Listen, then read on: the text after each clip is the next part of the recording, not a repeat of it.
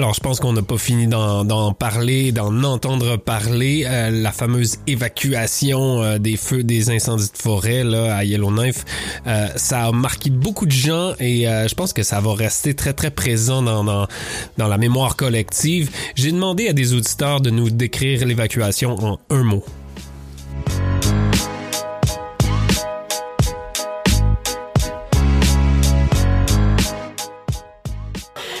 En anglais parce que j'oublie le mot en français, mais numb.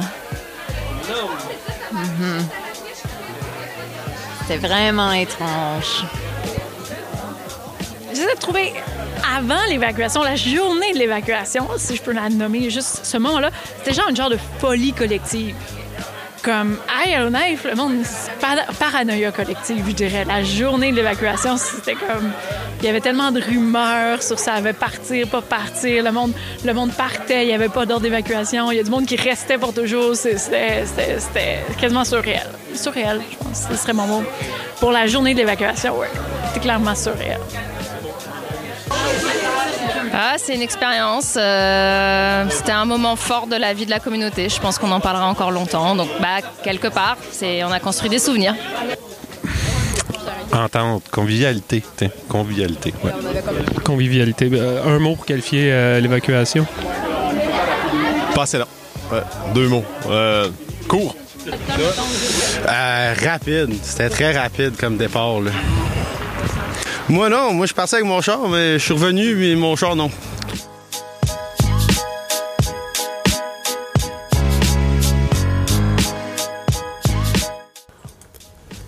Ça fait longtemps que je suis vendu à vivre à Yellowknife. Euh, j'aime le lifestyle, les maisons bateaux. Euh, j'aime j'aime la proximité euh, avec la ville, les emplois, puis la communauté.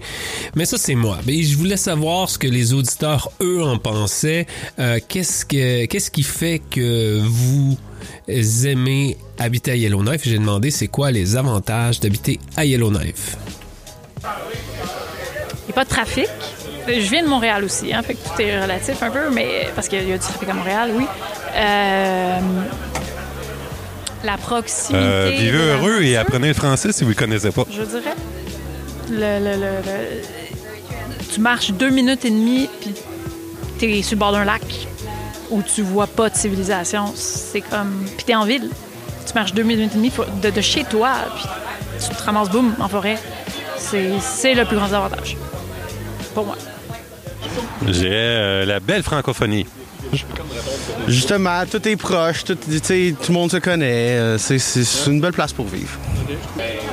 Tout le reste, tout le reste, la, nature, la communauté francophone, ouais, le, nord canadien. Euh, le fait que ce soit une petite ville isolée, une communauté isolée où bah, du coup il y a cette chaleur de la communauté qui est très resserrée. tout quoi, tout qui est génial les employés connaissaient que vous êtes euh, euh, difficile à replacer. J'ai trouvé pire que Michel, Air Canada. Vérifiez euh, la pression d'air dans vos pneus avant de partir en évacuation? Disons ça, ouais. Puisque j'en avais l'opportunité, j'en ai profité pour poser une petite question philosophique, à savoir, c'est quoi le secret du bonheur? Ça, c'est une grande question la santé? La santé puis le soleil. Ce qui est dur en hiver. Mais on travaille là-dessus. Hey boy. Je vais rester là.